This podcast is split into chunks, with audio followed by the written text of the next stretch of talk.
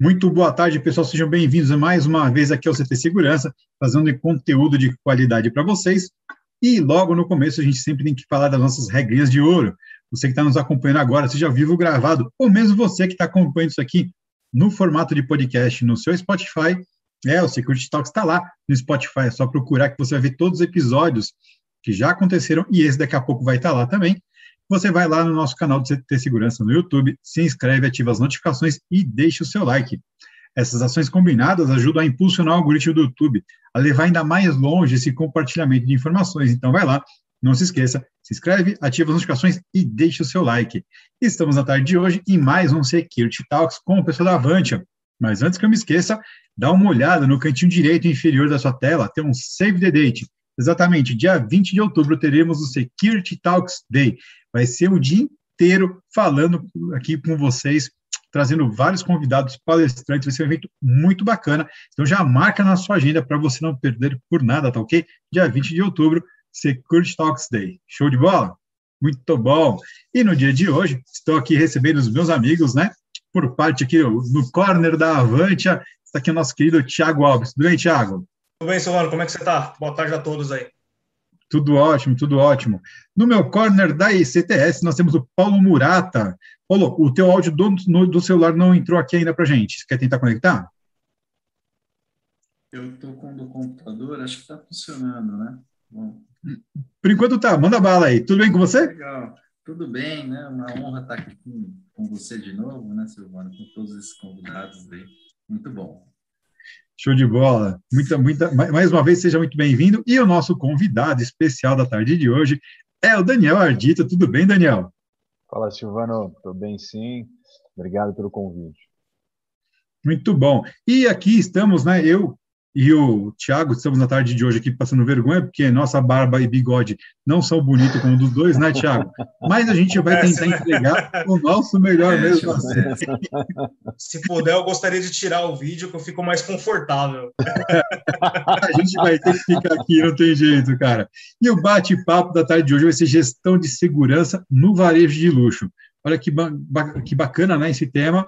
É um tema que ele traz aí muita provocação, mas antes de a gente começar o bate-papo efetivo, a gente vai dar um oi para a galera que já aqui deu seu boa tarde para a gente no chat, deu seu boa tarde também aqui no nosso chat, que a gente vai estar tá aqui referenciando vocês. Já está com a gente aqui o André Santos, a Karen, pessoal do marketing da Avante, a Lohane também, com certeza, o Luiz Mendes, José Carlos Mesquita, o Henrique Bittencourt, o Gabriel Tavares, né? Está aqui já dando um grande Thiago, o melhor do mundo da segurança eletrônica. Olá, hein, Thiago? Já temos um fã do Thiago aqui?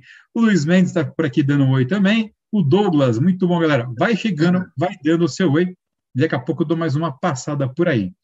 Muito bom. Para dar o start na nossa conversa, né, com o Daniel, que é um gestor de segurança desse mercado multinacional de, de equipamentos, de produtos de luxo, né, de alto valor agregado, vou pedir para o Tiagão puxar aí a primeira pergunta. Bom, bacana. Primeiro, agradecer o Daniel ter está participando com a gente hoje. Muito obrigado pela disponibilidade. E eu já começo perguntando como o Daniel, que era oficial das Forças Armadas, veio parar nesse negócio de segurança, de gestão de risco, mercado de luxo. Conta um pouquinho para a gente aí da sua trajetória, como é que você acabou nesse mercado?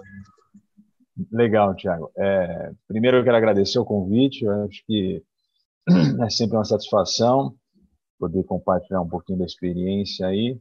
vamos lá, assim, como que o Daniel veio parar no mercado de segurança? Assim, acho que como boa parte das pessoas, de alguns gestores aí que estão nesse mercado, são oriundos das Forças Armadas. Eu fiz CPOR em 2002, que é um centro de formação de oficial temporário, então a gente tem um tempo pré-determinado para ficar no Exército. Fiquei lá o meu, a minha cota permitida na época que na época, no meu tempo de serviço, que acho que eram sete anos, algum tempo, alguns meses, alguma coisa assim.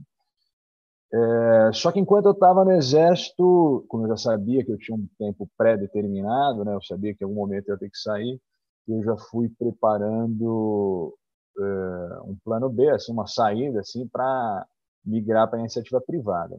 E eu achava que, eu que a área de gestão de risco, de segurança, tinha uma convergência interessante com o que eu já fazia ali dentro do exército porque apesar de muitas vezes as pessoas não entenderem bem a, a atividade militar em si, tem muita gestão de risco envolvida, tem muito processo administrativo, não é simplesmente ficar correndo no, no meio do mato, sim, enfim, tem alguns estereótipos que não são tão verdadeiros. Né? Mas, enfim, e nesse período que eu fui no Exército, me formei em administração, me formei em gestão de segurança no curso pioneiro que tem na Embi Morumbi, no começo dos anos 2000, 2004, 2005, alguma coisa assim. Também fiz esse curso de gestão de segurança, fiz um MBA da AMB também, infelizmente os cursos já não existem mais, mas foram cursos, acho que pioneiros no mercado, começaram a dar uma, uma cara mais profissional para o segmento. Foram comandados, no começo foi o Roberto Costa, que era o coordenador, é, um grande profissional, depois o Caruso deu continuidade, também um excelente, uma, mais uma lenda aí também do mercado. E então, quando eu saí, eu tinha mais ou menos alicerciado assim um pouco de conhecimento acadêmico do que era, mas não conhecia o mercado privado mesmo. Assim, a transição foi bem interessante, assim, foi em alguns momentos até impactante, porque era uma, uma realidade bem diferente, né? E eu fui trabalhar primeiro, logo que eu saí do exército, numa prestadora de serviço, prestadora de serviço de vigilância, uma empresa que na, na ocasião tinha 15, 18 mil funcionários, tinha bastante funcionário, ainda é grande hoje, mas na época ela estava é, talvez nos seus tempos mais áureos, assim, estava na, na, na, crista da onda, né, vamos dizer assim.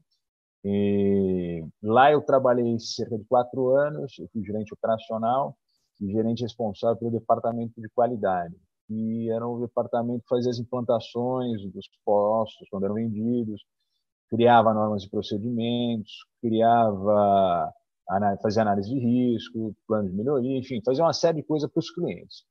Que foi interessante nessa fase da terceirizada, assim, foi primeiro conhecer o mercado, né, entender mais ou menos o que, que era a segurança no mundo corporativo fora da, das cadeiras da academia, né, porque a academia apesar de ajudar bastante, acaba sempre tendo um, um, um distanciamento da, da, da, realidade prática, assim. Não vou dizer que é, é aquela velha história, assim, a, a, teoria na prática é outra, né? Então, eu, eu, não, eu, não, acredito piamente nisso, mas eu acho que tem um pouquinho de verdade nisso, assim, um pouco de teoria assim na prática, eles mudam algumas coisas. E, mas foi interessante porque eu comecei a terceirizada permite que você tenha a oportunidade de ter experiência com vários tipos de segmentos diferentes, condomínios, residências, famílias, empresa, indústria. É lógico, as experiências não são tão profundas assim, são relativamente superficiais, mas você consegue entender como essas dinâmicas vão funcionando. Uns lugares tinham gestores, outras não, então isso vai, vai agregando uma série de, de conhecimentos, experiências bem interessantes que foi me, me ajudando a, a entender bem o mercado e a experiência. Foi nessa terceirizada também que eu tive o primeiro contato com o mercado de luxo. A gente tinha uma, uma marca de joias e relógios que operava no Brasil de forma é, de forma exclusiva, assim, elas vendendo as joias deles. Existe um mercado de luxo muitas vezes é, empresas que representam marcas famosas aqui fora operando. Eles operavam diretamente aqui. Não durou muito tempo essa operação no Brasil, durou alguns, acho que cinco anos, alguma coisa assim. Mas ela era essa, essa, essa joalheria era cliente desse, dessa empresa terceirizada que eu trabalhava. E eu pude fazer alguns, algum, alguns trabalhos lá e foi acho que meu primeiro contato com o mercado de luxo mesmo. É, depois eu tive mais alguns contatos ainda nessa terceirizada com uma outra joalheria nacional que a gente atendia o, o, ateliê deles e a, uma operação de loja deles. Então, assim, foi também um, mais um pouco de experiência que fui ganhando nesse, de conhecer esse mercado.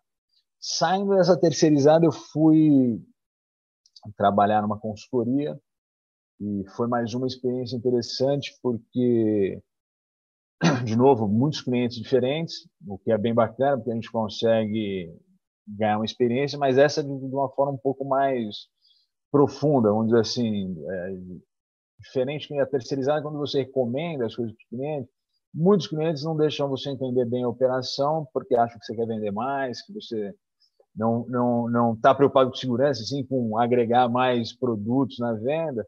Então você acaba ficando mais às margens dos processos.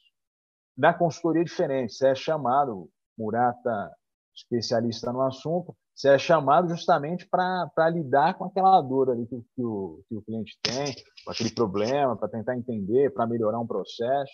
Então, a tua receptividade no lugar é, é, bem maior. Lógico que quando você vai lidar com investigação, é um pouco mais difícil, né? O pessoal já é mais resistente. Mas quando você está indo para melhorar um processo, alguma coisa, existe muito mais abertura, existe muito mais é, disponibilidade de informação para você entender o mercado, entender o negócio.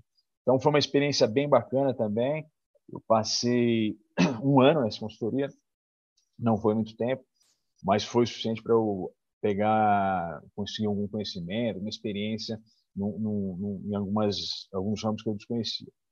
E aí eu recebi o convite para trabalhar na, na, na, companhia que eu trabalho hoje, que é uma multinacional brasileira, né? Ela, apesar de ser multinacional, ela é brasileira e ela opera com o mercado de luxo, ela trabalha exclusivamente com joias e relógios, e lá eu sou gestor de segurança, eu, a minha responsabilidades permeiam desde a produção da distribuição até os pontos de venda e, as estruturas fabris que a gente tem.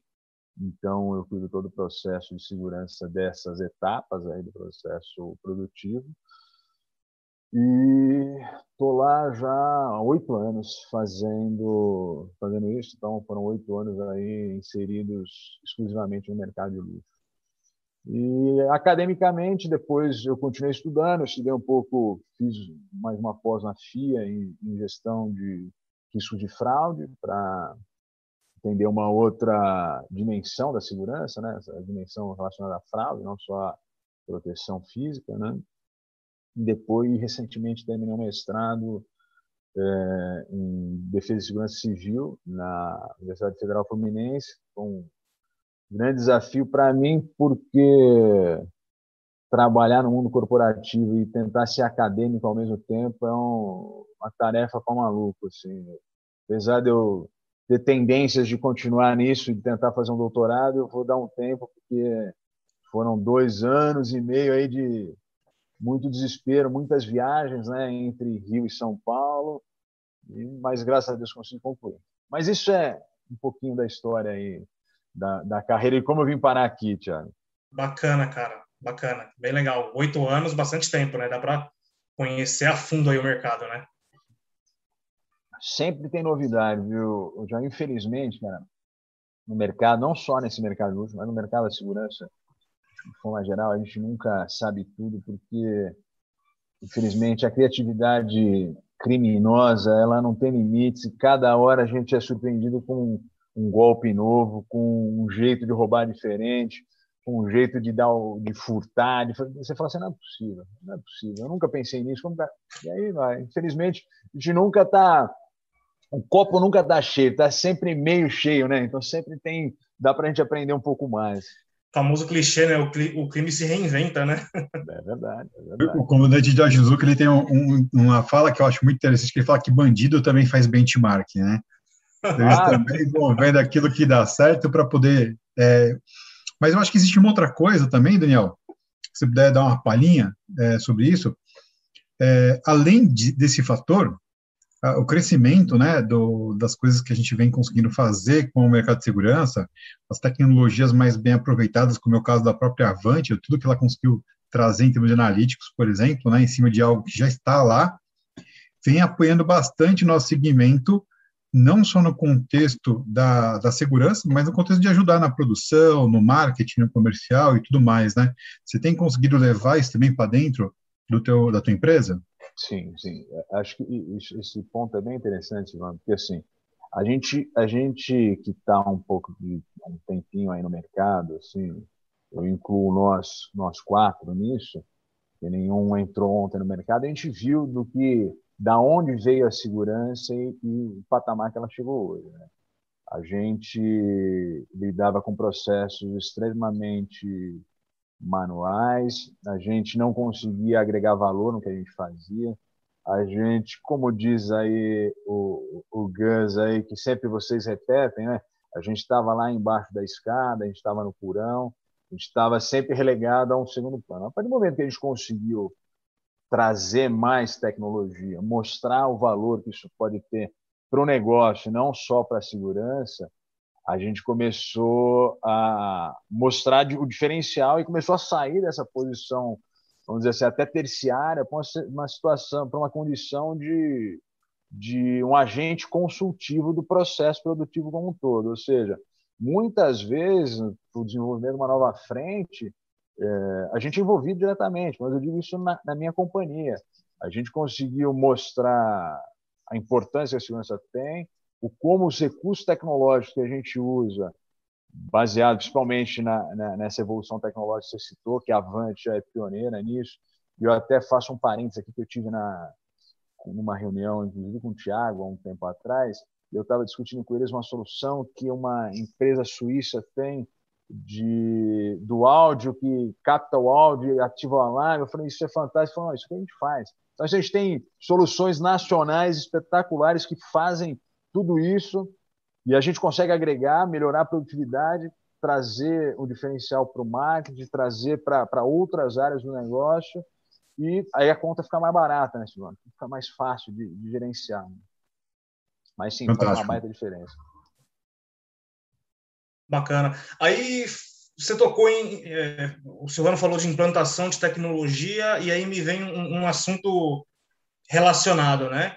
É, mercado de luxo, você tem aí é, lojas que muitas vezes são assinadas por grandes designers, é, é, arquitetos de referência. E aí eu te pergunto, qual que é o desafio para você conciliar a sua necessidade de tecnologia, mas sem interferir naquilo que o, o designer determinou para o visual do local, que você a, a gente até brincou, né? você não pode passar um tubo, você não pode instalar um, o equipamento, porque você vai ferir, digamos assim, a, aquilo que ele projetou. Como que é ter esse é, jogo de cintura de viabilizar um lado e viabilizar o outro? Conta um pouquinho para a gente, por favor. Não, é, é, é legal, Thiago. Esse ponto é bem interessante. Que a primeira coisa, acho que independente do negócio, independente de falar do mercado de luxo e, e, e da arquitetura, do, do, do, uma assinatura de um arquiteto, mas eu vou entrar nisso. Mas independente disso, eu acho que o primeiro passo que a gente precisa entender assim, como, como segmento é o seguinte: a gente tem que fazer segurança para o negócio, não segurança para segurança. Ou seja, não adianta eu falar que eu tenho, sei lá, 10 milhões de produto numa loja e falar assim, para dar garantia a segurança disso, porta trancada, sem janela, entra, só faça, fala pelo passa-volumes e está resolvido.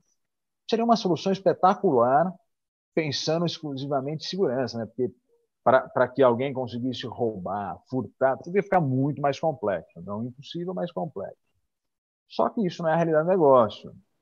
Principalmente um negócio de luxo, aí trazendo para essa realidade do mercado de luxo, o luxo, além da gente vender uma exclusividade, uma coisa que é, é rara, que tem alto valor agregado e tal, a gente, hoje, o mercado que se reinventou, ele vende uma experiência de luxo. Então, o contexto não é simplesmente a pessoa ir numa loja comprar uma joia, ela precisa ter uma experiência com esse mercado para que ela sinta o, esse luxo não só na, na, aquisição, mas no atendimento, no lugar onde ela está, na arquitetura, no design, no móvel que ela está sentando, na cadeira que ela está sentando. Tudo isso tem uma assinatura, tudo isso tem um processo. Então, assim, entendendo isso, entendendo que não é simplesmente vender um produto, mas vender um produto com uma experiência de luxo, aí eu chego na tua pergunta, assim, como que a gente faz isso dentro de uma realidade? A gente tem lojas de muitas grifes de, luxo que são assinadas por escritórios balada, escritórios de, de nome internacional, por vamos dizer assim, entre aspas, Niemeyer, eles aí que assinam escritórios que você não tem muito o que fazer, porque você fica limitado a não agredir a estética artística do projeto. Ou seja, além da questão arquitetônica de ter o espaço, você tem uma, um, desenvolvimento artístico daquilo. E não dá para eu simplesmente falar assim, pô, agora aqui o, o, pacote padrão, alarme, câmera, pá, pá, pum, aqui, eu quero uma câmera aqui nessa parede, aqui nessa, e saiu furando tudo. Desculpa. O próprio, o próprio arquiteto falou, pô, eu assinei esse negócio, não tinha essas vamos dizer assim, interferências na, na, na estética, na questão artística de, dessa, desse projeto, tal, tal, tal. Então você tem que se reinventar. Para se reinventar, você tem que recorrer invariavelmente à tecnologia. Ou seja, trazer soluções que a gente consiga é, atingir o objetivo que a gente tem ali de fazer a, a segurança daquele ambiente, mas minimizar o impacto que a gente cause nele. Então, tudo é possível. Sempre eu falo, eu falo muito em reuniões que a gente participa aqui dentro da companhia. Ah, não dá para fazer tal coisa? Dá para fazer. A gente só tem que entender uma coisa: a gente tem que trazer a solução adequada para aquilo. Então, não existe um, um, projeto padrão. Assim, eu tenho, eu tenho até um manual de diretrizes que a gente tem um, alguns checklists de coisas que são ter nas lojas. Só que eles não são uma regra para aquilo. São checklists para referenciar o que a gente precisa fazer mas não tem como a gente recorrer à tecnologia, porque eu não posso furar uma parede de um lado, eu tenho que ter uma câmera que tenha a capacidade de, de me vigiar, às vezes, em 360 graus, eu tenho que ter uma câmera que ela consiga ficar de forma discreta no ambiente, eu tenho que ter um, um, um dispositivo de alarme que também seja uma coisa discreta, que não, não, não agrida essa, essa questão estética do espaço. Então, assim, cada projeto é um projeto e sempre em mente de que a gente não faz segurança para segurança, faz segurança por negócio. Uma coisa importante em relação a isso, Thiago, se me permite, só para complementar, é que muitas vezes, assim, às vezes acontece um, um sinistro, Paulo também sabe bem disso, assim, o sinistro ele pode acontecer. Tudo que a gente faz durante a gestão da, da segurança do risco do negócio, a gente vai avaliar os riscos, vai avaliar a vulnerabilidade, vai entender naquele projeto, naquele contexto daquela loja assinada, espetacular, o que é vulnerável e o que não é, e a gente vai tentar deixá-la a mais segura possível dentro da nossa possibilidade de não agredir o negócio, lembrando que o negócio precisa gerar lucro, ele precisa vender, ele precisa ser atrativo, ele precisa passar essa experiência de luxo, mas por mais que eu faça, tome todos os cuidados, sempre vai existir o risco residual. Então, isso é uma coisa que às vezes as pessoas, é, principalmente a gente vê em discussões na internet, já ah, teve um assalto, não sei aonde. Não, pô, a segurança mal feita, aí não tinha isso, não tinha aquilo, não tinha aquilo outro. Calma lá, a gente está falando uma coisa que a gente, talvez a gente não conheça esse contexto. No negócio, a gente assume certos riscos. Fazer segurança não é proibir tudo, é entender o risco, conhecer o risco, tratar e entender que ele vai ter um risco residual sempre. Sempre vai sobrar um pouco de de probabilidade, um pouco de impacto. Sempre sobrar um pouco. Você só tira esse risco completamente se você, no, no meu caso, eu trabalhando numa joalheria, por exemplo. Ah, eu não quero o risco de ser roubado joia. Então não vende mais joia, porque você não é mais, nunca mais ser roubado joia, não vai ter joia para vender. Agora, se você tem lá para vender, você pode tomar várias medidas que vão mitigar o impacto desse roubo, que vão diminuir as probabilidades de acontecer, mas nunca vai ser extinto isso. Se por acaso acontecer, não significa que não havia gestão de segurança do ambiente.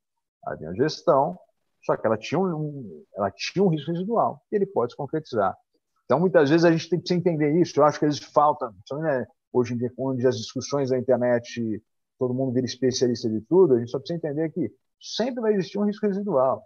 A gente tem que saber lidar com ele. Ah, assaltou, não tem segurança. Não, assaltou porque, lógico, pode ser que ele tenha falhado o processo de segurança, Pode, existe. Se você apurar, se você ah, falhou porque nunca testaram, não tinha uma manutenção preventiva no sistema e ele não funcionava há seis meses. Falhou, aí falhou. Agora, tinha tudo e o cara conseguiu roubar, é porque era aquele risco residual. Ele aconteceu, infelizmente, faz parte do, do negócio, faz parte da brincadeira.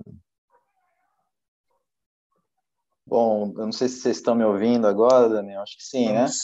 Legal, ótimo. Desculpa que eu estava com pouquinho de problema no áudio, mas eu estava ouvindo com bastante atenção uma, né, o Daniel falando sobre as experiências dele, inclusive em consultoria. Você tem, acho que, um dos melhores currículos aí de um gestor de segurança do mercado, com certeza. Que é isso. Muito, é acho que é a experiência, né, Daniel? Acho que o, o, gestor de segurança, ele, ele não adianta ter só a teoria, ele tem que ter a experiência, tem que ter a prática, e você vai lá, né, põe as caras em cima de um mestrado, está pensando em fazer doutorado, pós-graduação, e já foi para consultoria, e está hoje no mercado de luxo, isso é espetacular. Bom que a gente tem você aqui para falar um pouquinho das suas experiências, a gente vai absorvendo um pouco, né? Pelo menos um pouquinho a gente vai absorvendo. E eu entendi que praticamente você falou sobre os projetos ali é, alinhados com a arquitetura do ambiente, né, o atendimento no mercado de luxo, que não adianta segurança para a segurança, a segurança tem que ser para o negócio, isso faz todo sentido aqui, os projetos que a gente atende também, outros clientes, isso é totalmente pertinente. Mudando um pouquinho de assunto, falando sobre executivos, o que, que você conseguiria falar para a gente aí na segurança para executivos? Murata, é, vou dizer assim, na, na companhia que eu trabalho, a gente tem, eu vou falar de segurança pessoal como um todo, tá? Lógico que o tratamento para um executivo, é, que é o cara que vai decidir certas coisas, que a gente precisa ter disponibilidade dele, vai requerer algumas camadas de, de cuidado a mais, porque ele vai ser muito mais visado. Mas hoje em dia na companhia a gente tenta tratar a segurança pessoal de forma é, que ela permeie todas as cadeias dentro do negócio. Por que isso? Hoje a gente entende, Morato, que se o, se, o, se, o, se o funcionário, e aí eu digo não só um segurança que eu tenho, não só uma, uma copeira, não só uma, uma vendedora de uma loja, um administrativo, um designer, um ourigos, se ele não encara a segurança como uma preocupação legítima, como uma coisa que ele tem que levar a sério, ele acaba botando em risco a companhia e botando em risco os colegas de trabalho, além de se colocar em risco, propriamente falando, né? ele mesmo vai se botar em risco.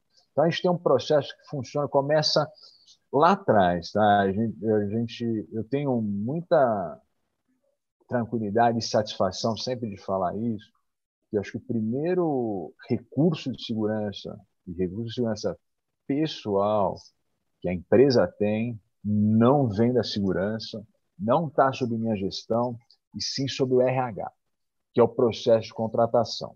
E aí, por que eu estou falando isso? Não, a gente contrata com todo o cuidado do mundo para que a, o funcionário tenha a primeira característica importante relacionada à segurança pessoal, que é discrição. Isso é até um valor da companhia. Então, assim, eu preciso de pessoas discretas.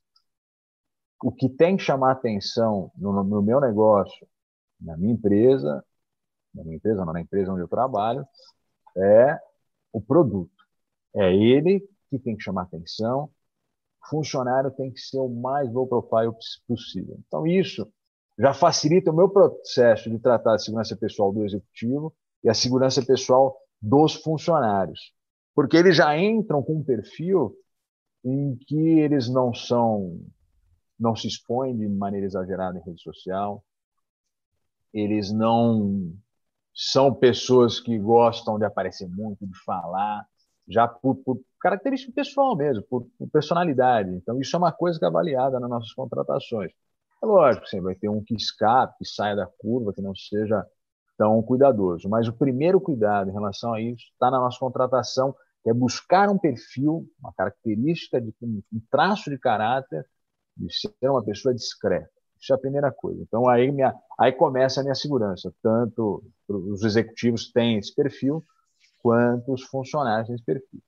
O segundo passo dessa estrutura de segurança para eles está pautado no, na conscientização. Então, a gente procura fazer assim, todos os funcionários, independente do nível hierárquico, que, que entram na empresa, passam por um processo de, de integração onde a segurança faz parte desse processo, eu participo diretamente desse, dessa conversa, dessa introdução ao que é a segurança, a, pra, justamente para mostrar a preocupação que a empresa tem em relação a isso. É, além disso, a gente tem encontros é, periódicos. A gente ficou um pouco tumultuado com essa questão da pandemia. A gente tinha reuniões presenciais, onde as lideranças iam e a gente separava em grupos para participar, para que a gente possa sempre estar reforçando esse conceito. Então, a gente usa a conscientização como um processo também de garantir a segurança pessoal. E, no mais, existem as segmentações dentro da companhia de, de acesso à informação e, acesso, e controle de acesso a ativos. Então, isso é outra coisa que nos ajuda bastante, porque muitas vezes O cara pode ser um alvo de alguma coisa, mas ele sozinho não consegue acessar nada. Ele tem um limite que ele precisa compartilhar esse acesso. Então, aí eu acabo dando segurança pessoal para o funcionário, uma vez que o processo é, é partimentado, é segmentado e depende de várias pessoas para fazer. Então, isso acaba transferindo um pouco do nosso processo de segurança na segurança pessoal dos funcionários. Não sei se eu consegui ser claro, Murata, se deu para entender mais ou menos, mas acho que o, o recado principal que eu queria passar em relação a isso, o que eu posso falar claramente é que o primeiro passo que a gente dá é no caráter que a gente contrata. Se a gente contratou um cara que tem um perfil que a gente procura, a chance dele se envolver num problema é muito menor. Lógico, alia isso a recomendação de conscientização constante, você consegue garantir aí uma, vou dizer uma coisa assim, em oito anos de companhia, a gente teve um problema relativamente mais sério, assim, que envolveu um problema de segurança pessoal do funcionário, um em oito anos, acho que é, pela quantidade de funcionários e tamanho da operação, é, é, eu acho que é uma, um, um número de sucesso. Bom indicador, hein? É um é, bom indicador. Exatamente. Um bom indicador.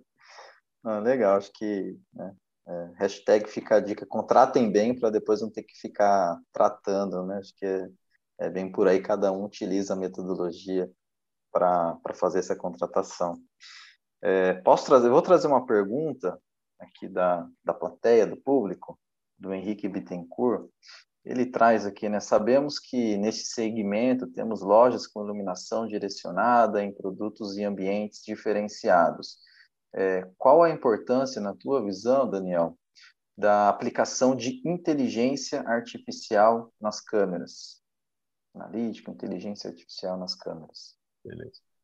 É, obrigado pela pergunta. É, acho que não só nesse mercado, assim, todo mercado em que a gente tem certas soluções de segurança que, por mais que a gente saiba que um projeto vai ser diferente do outro sempre, mas em soluções que elas vão estar sempre presentes no projeto de segurança e o CFTV é um deles. Né? Então, eu, eu, não consigo imaginar hoje em dia se tem um projeto de segurança que não tenha câmeras espalhadas no ambiente. No mercado de luxo, nas lojas, não é diferente. A gente tem e quanto mais câmera a gente tem, mais informação a gente vai acumulando e mais difícil vai sendo para a gente gerenciar esse processo. Então, não existe outra saída, tá, Murata? Não, como é o nome do, do, nosso colega que perguntou? Henrique. Henrique Bittencourt. Então, Henrique, não, não, não, não, não, tem, não tem solução. Não tem solução, não, não tem outra opção. Se você, se a gente começa a investir na cobertura de CFTV, em trazer essa solução que ela está integrada em todos os projetos, a gente tem que botar inteligência nela.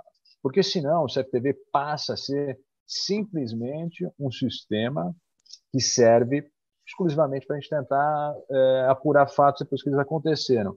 Serve como um recurso investigativo. É completamente descartável essa, essa utilização? Não é, não é completamente descartável mas você deixa de tirar proveito de, de uma possibilidade hoje da proatividade desse sistema, dele trabalhar para você, porque não tem milagre. Por mais que você tenha 50, primeiro você começa a ter a, viabilidade financeira de ter. Eu, eu, trabalho com centrais de operação própria. Toda a estrutura que a gente opera hoje na, na, na empresa que eu trabalho é orgânica, ou seja, minhas centrais são próprias, meus vigilantes são próprios, copeiras são próprias, faxineira é própria, não tem nenhum funcionário terceirizado. Nada contra, mas é porque a gente consegue controlar melhor isso. Mas, voltando à realidade, não dá, nem se eu tivesse uma central de operação com 50 homens, eu não conseguiria ficar olhando todas as câmeras full time e me antecipar algum problema. Eu tenho que aliar a tecnologia nisso. Então, aí não sou eu o cara que sabe detalhar como isso funciona da melhor forma. O Thiago, aqui da Vanta, deve domina isso muito melhor que eu. Mas eu entendo que sem a tecnologia, sem usar analítico para otimizar o emprego dessas câmeras, você acaba criando um sistema que vai servir para depois que aconteceu o sinistro, você apurar. Isso se ele não está aquele sistema lá abandonado. Eu tenho, eu tenho CFTV aqui, eu tenho não sei o que, tá lá. Aí você vai olhar, não grava nada faz seis anos. Tá lá filmando nada. Você fala, não, mas tenho tudo, ó câmera é o que não falta aqui. Você fala, bom, na consultoria você vê muito isso. Acho que o Murado tem muitas histórias para contar disso. Eu estou dizendo porque eu vivi algumas delas, de chegar no lugar, não, tem tudo aqui, aqui não precisa de nada. Você fala, é mesmo, vamos olhar isso, não, câmera não filma não sei quanto tempo, ninguém nunca viu, aí o cara comprou um baita sistema lá e tem um HDzinho minúsculo, hoje você pode jogar na nuvem, né? Tá mais fácil, mas às vezes o cara não tem essa solução. Então, buscar uma solução simplesmente porque ah, projeto de segurança tem que ter esse FTV, deixar lá e achar que ele vai se autogerenciar, que ele vai te avisar do que está acontecendo, esquece, é, é perda de tempo. Hoje a gente tem solução muito mais acessível. Hoje, um tempo atrás era muito mais caro buscar esse tipo de coisa. Hoje, empresas como a Avante, inclusive, aproveitam todo o seu legado. Então, você tem uma estrutura muito grande onde você tem, por mais que hoje a gente seja parceiro do negócio, não tem como você falar, eu tenho, sei lá, 5 mil câmeras espalhadas pelo Brasil, eu preciso pôr tudo agora é, digital, subir para a nuvem, fazer isso aqui. O cara fala, o empreendedor aqui, o dono do negócio, o executivo, fala assim: peraí, calma lá, Daniel, isso vai custar uma grana. Então, quando você tem gente que conseguiu desenvolver tecnologia, que consegue aproveitar esse legado, para que você tenha um processo um pouco mais é, pausado para fazer essa atualização de, de, de, parque tecnológico, você consegue ganhar muito produtividade. Você, em vez de ter 50 operadores que não estão olhando uma, uma central de operações e não iam conseguir identificar muita coisa, você tem um cara operando ali, dois caras no máximo, para operar um sistema grande, em que o sistema proativamente te avisa do problema, ou seja, vai te falar, você vai definir padrões, vai definir é, linhas de, de, de, controle, e a partir disso, o sistema proativamente avisa, aconteceu isso, aconteceu aquilo, aconteceu aquilo. Então, independente, Henrique, de, do, do negócio, se você tem CFTV, e não está pensando em soluções que otimizem a utilização dele, você acaba invariavelmente tendo um sistema que serve para você apurar sinistro depois que acontece, isso se não levar esse equipamento. Né? Mas é isso. E sinistro, é, e sinistro seria se eu não desse um oi para o pessoal que chegou aqui depois também. Deixa eu aproveitar aqui rapidinho para reverenciar a galera. Quem teve com a gente, quem está com a gente também, chegou na sequência, o Flávio Thiago está aqui com a gente, o grande sommelier do segmento, nosso grande líder aqui, o Maurício Tiátio, Cláudio Castro, uh, o pessoal da HP Consultores está por aqui, o, já, o Rafael Filho está por aqui, Ademir César, o Luiz Mendes, que já falei aqui, o Henrique Bittencourt, beleza, vai estar mandando pergunta, o Thales Strong também está com a gente aqui, o Sirley Alves, muito bom, o Rafael Dantas, show de bola, pessoal. Muito obrigado pela presença. Tiagão, contigo eu queria voltar no assunto do, do seu processo de segurança, que já começa lá no recrutamento, né? O seu mercado, mercado de luxo, que, que tem uma, digamos assim, uma sensibilidade a mais.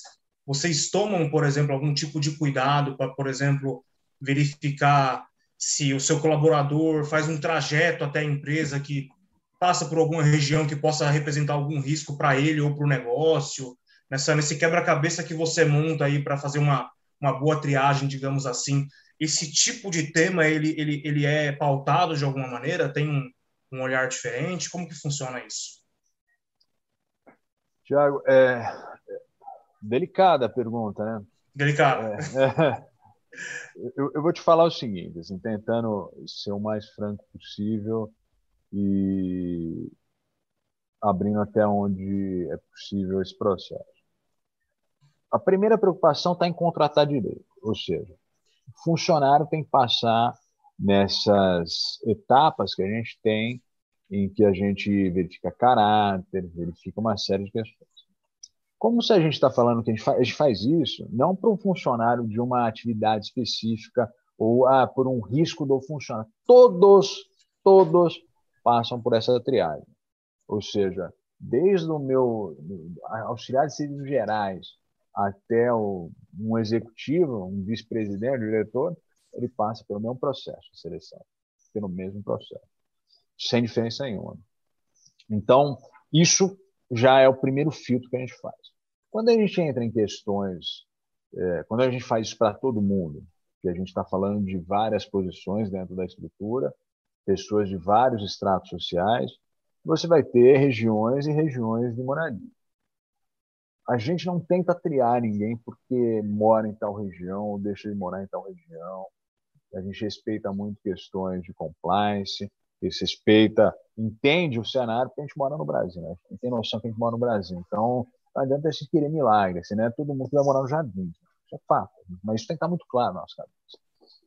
Mas se a gente consegue criar o caráter da melhor maneira possível e trazer essa pessoa que tem um caráter que a gente acha que está alinhado aos valores da companhia, ele tem princípios de discrição, de cuidado, é, são pessoas de, de, de, de, uma índole boa. Lógico, tudo falha, né, Tiago? A gente sabe que nenhum sistema, nenhum processo é 100% eficiente. Mas se a gente faz o processo, a tendência é que dá certo. Então, partindo dessa premissa de que a gente tenta contratar as pessoas certas, o segundo passo, que eu estava falando até com o Monato, é conscientizar essas pessoas. Então, eu tento sempre deixar isso muito claro para as pessoas. Não é porque você trabalha num, num, num ambiente de luxo ou num ambiente onde você tem muito material. Querendo ou não, a gente tem. O meu negócio, né, Thiago? É um negócio que o, o cinema explora de uma forma absurda. Quem não viu, nunca viu um filme um ladrão que vai roubar joia, o ladrão que roubou o diamante, não sei o quê, o ladrão que fez não sei o quê. La... Então, assim, o cinema de Hitchcock, a, a, sei lá, até Sofia Coppola com aquele bling ring, que aquela moçadinha jovem que roubava a casa para roubar joia de, de artista em Hollywood, você está cheio disso. Então, assim, o que não falta é explicação de como fica milionário roubando joalheria. Embora talvez não seja tão verdadeira, mas para o cinema é uma coisa. Então, você já atrai um monte de gente para isso. Então, quando a pessoa entra num ambiente desse, entra numa empresa dessa, a primeira coisa que ela fala, ela fala, meu, estou em risco, pode ser que me sequestre a qualquer momento. Não, não é isso. Isso não acontece. E não acontece porque a vida é um pouco diferente da do, de Hollywood, as coisas não são tão assim. E segundo, porque se a gente faz esse processo de trazer pessoas com esse tipo de perfil, perfil mais reservado, mais discreto, um caráter mais alinhado com os nossos valores. E a gente consegue conscientizar que a pessoa se uma situação de risco não pelo lugar que ela trabalha, mas pela, pelo comportamento que ela tem. Ou seja, se ela fica é, abusando do oversharing em, em, redes sociais, se ela quer contar para muita gente que, nossa, eu trabalho no ambiente agora que eu faço isso, ou se a pessoa quer valorizar além da conta que ela faz, do tipo, não, lá não sei aonde eu sou responsável pela, pelo cofre, eu cuido de não sei o quê. Isso bota ela em risco. Isso atrai um problema. Então, o nosso processo é tentar mostrar para a pessoa que esse tipo comportamento vai te atrair uma, um olhar um pouco negativo de alguém mal intencionado e que é aquela história, você conta a história para um confiável e conta para o outro também confiável, um amigo dele também confiável, Aí fica aquela rede de gente confiável que conhece a sua história. Fala, pô, mas fulano é o Thiago, ele cuida do copo. o cara deve ser, é o cara da vez. Vamos sequestrar ele, vamos render ele e falar assim, Thiago, abre lá o cofre. Aí pega o Thiago e fala, Thiago, vai lá abrir o cofre ali. O Thiago vai falar assim, cara, não tem como abrir o cofre. É um sistema que envolve uma central, que envolve dupla custódia, que envolve não sei o quê, que envolve não sei o quê. Eu não tenho como, eu vou chegar lá, não consigo nem abrir a porta da loja, não consigo nem entrar dentro do lugar. Entende? Então, assim, eu acho que assim, eu sei que eu dei um, uma volta aqui nessa sua pergunta, mas em resumo, fora o processo principal nesse processo de seleção, está no caráter no perfil da pessoa e depois é conscientização. Feito isso, eu acho que independe muito. A gente tem gente que mora em qualquer lugar e, e a pessoa não, não traz um risco para o negócio. Ou seja, treinar, treinar, treinar, né? eu ia tocar, inclusive, nesse assunto, né? Você falou bastante de descrição, mas o, o, o, mercado cinematográfico ele traz alguns mitos, né? Sobre, sobre o mercado de luxo, sobre os grandes assaltos que se fazem roubos milionários, né? E isso, de alguma maneira, isso deve, deve chegar em você e na maneira como você tem que lidar com esse tipo de expectativa, digamos assim, né? É, exatamente, foi isso. Assim, infelizmente, mas isso para banco e, e joalheria, acho que assim, o cinema explora muito esse tipo de assalto, então quem trabalha nesse tipo de negócio tem que entender que você, e querendo ou não, você imagina, ah, eu tenho uma, eu trabalho numa papelaria, tem uma rede, uma calunga, ah, tem dinheiro, tem tem outros ativos ali dentro, lógico que vão ser visados, e lógico ela é roubada, lógico, faz tudo. Mas o ouro atrai um, um olhar de forma completamente. Ouro, relógios, são coisas que você fala assim, não, e ainda mais se você olha uma vitrine, quando você olha, num, entra num shopping de luxo, tem alguns em São Paulo, você entrar em qualquer um deles e começar a passear e olhar a vitrine, você vai falar, meu Deus do céu, como paga isso, como paga isso? Só numa vitrine você fala, meu, o cara vai ficar milionário. Só que é um é, é lê do engano, porque o, o criminoso mal preparado chega num lugar desse, fala assim, olha, olhei uma vitrine e falei, ah, tem 100 mil aqui, 200 mil, é, um milhão aqui, que cabe no meu bolso, vou levar. Você acha que ele consegue vender isso por quanto? Ele não tem essa essa essa liquidez, não é dessa forma. Por que isso? Porque quem compra esse produto está comprando um produto de luxo, exclusivo, rastreável e quer ter uma experiência de luxo. É lógico, pode alguém falar assim, ah, o cara, ah, eu vou comprar, o cara trouxe esse anel que é não sei da onde, vou comprar. Está vendendo pela metade do preço.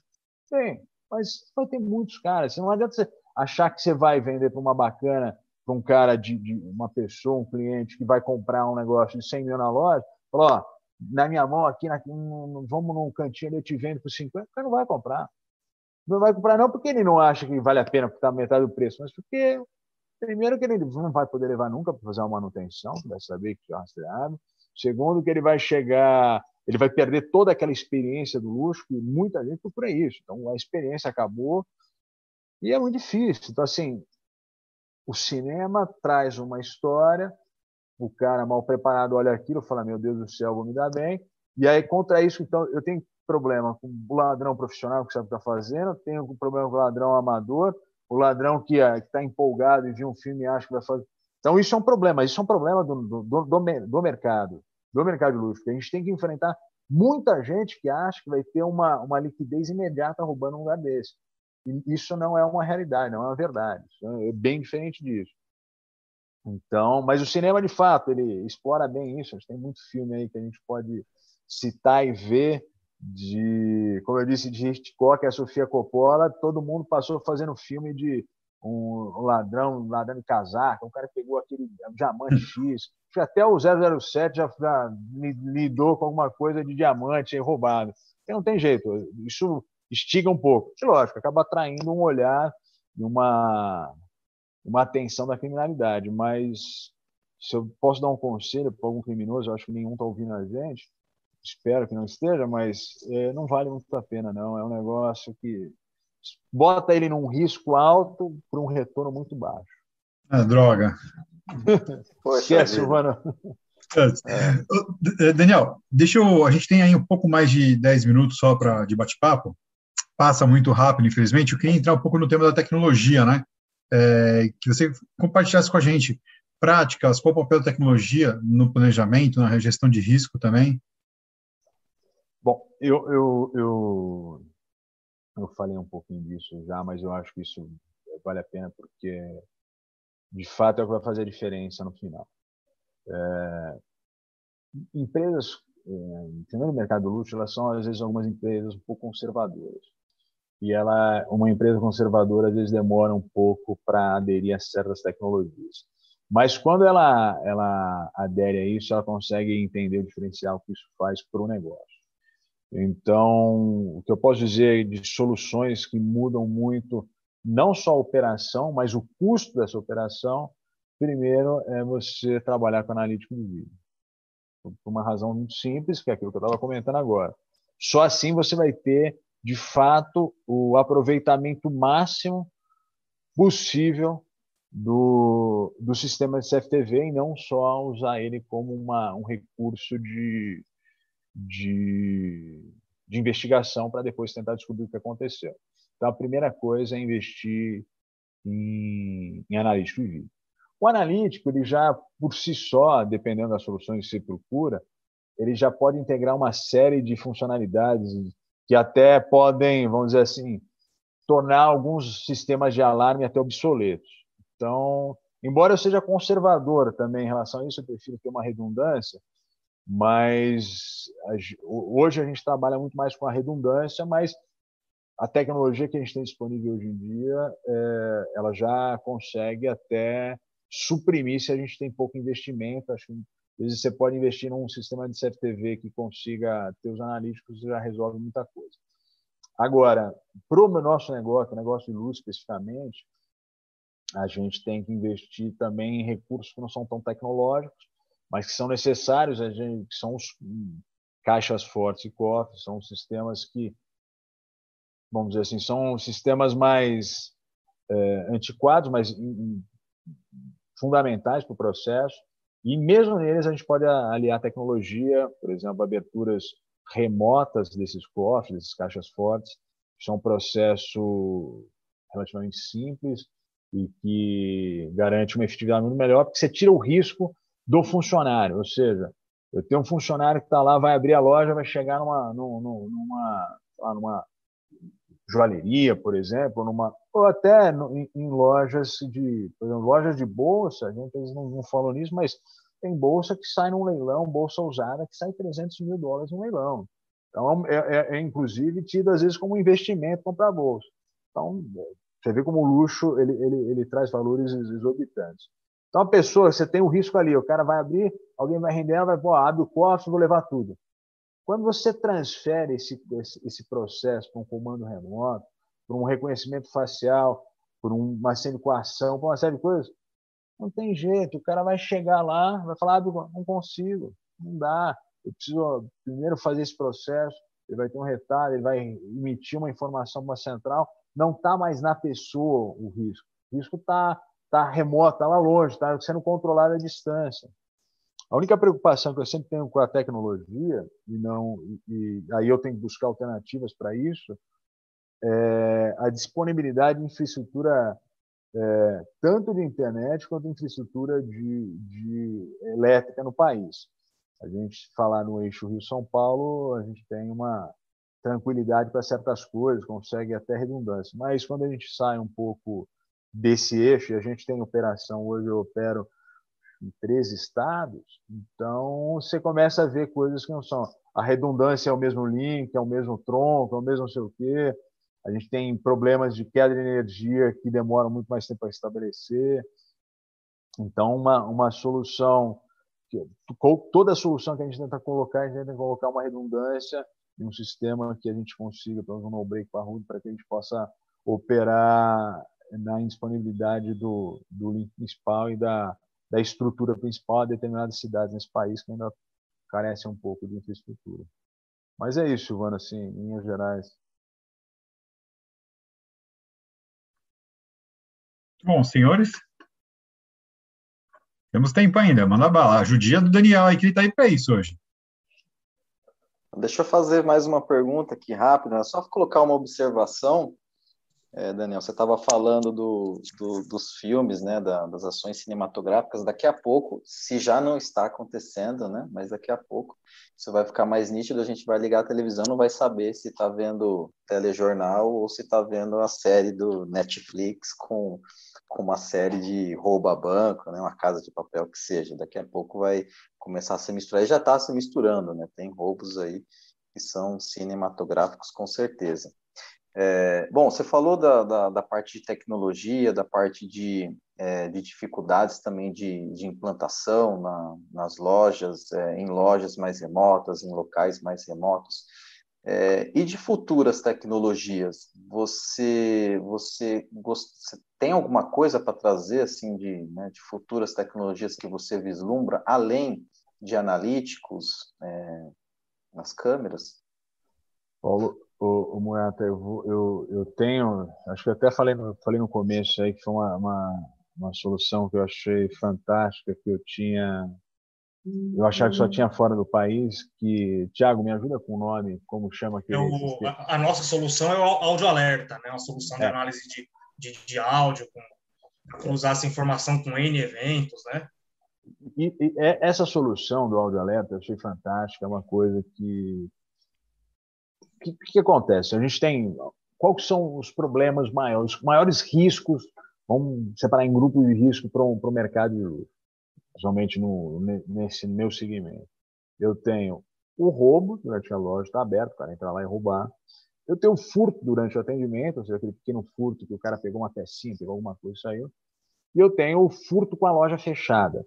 Desses três cenários, o furto com a loja fechada, quando eles arrombam uma parede e entram, é o pior cenário de todos.